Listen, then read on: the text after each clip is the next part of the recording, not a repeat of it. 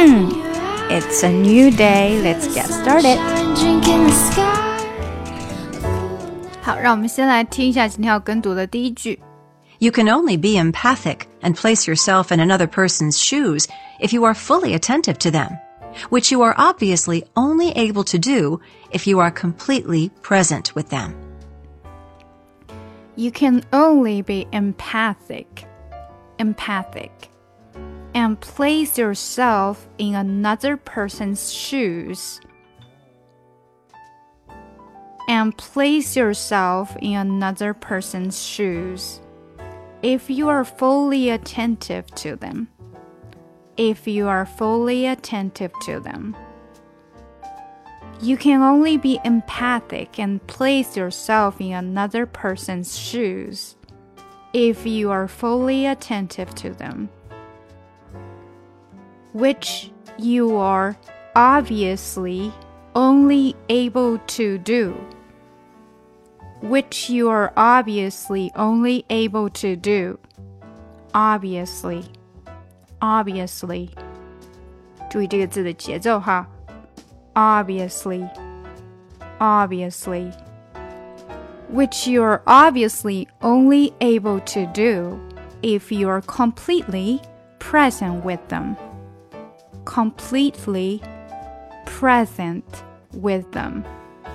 Completely present with them. 啊，注意啊，这个 present 是指的现在，所以我们都是用的重音在前面，present, present with them. 好，整句。You can only be empathic and place yourself in another person's shoes if you are fully attentive to them, which you are obviously only able to do if you are completely present with them. You can only be empathic and place yourself in another person's shoes if you are fully attentive to them, which you're obviously only able to do if you are completely present with them. You can only be empathic and place yourself in another person's shoes if you are fully attentive to them, which you're obviously only able to do if you're completely present with them.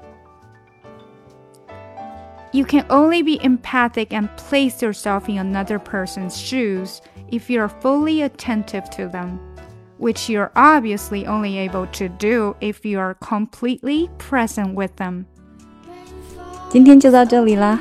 如果你想要跟我学英语呢，可以在喜马拉雅 FM 搜索专辑 听力阅读专项提升，更多的免费英语资讯和跟读内容在我们的公众号内，ES Posts E S P O S T S。另外呢，如果你喜欢我专辑里面所用的 music，可以直接去网易云音乐搜索“抠姐英语”歌单，就可以看到我所有在专辑里面所放的歌曲啦。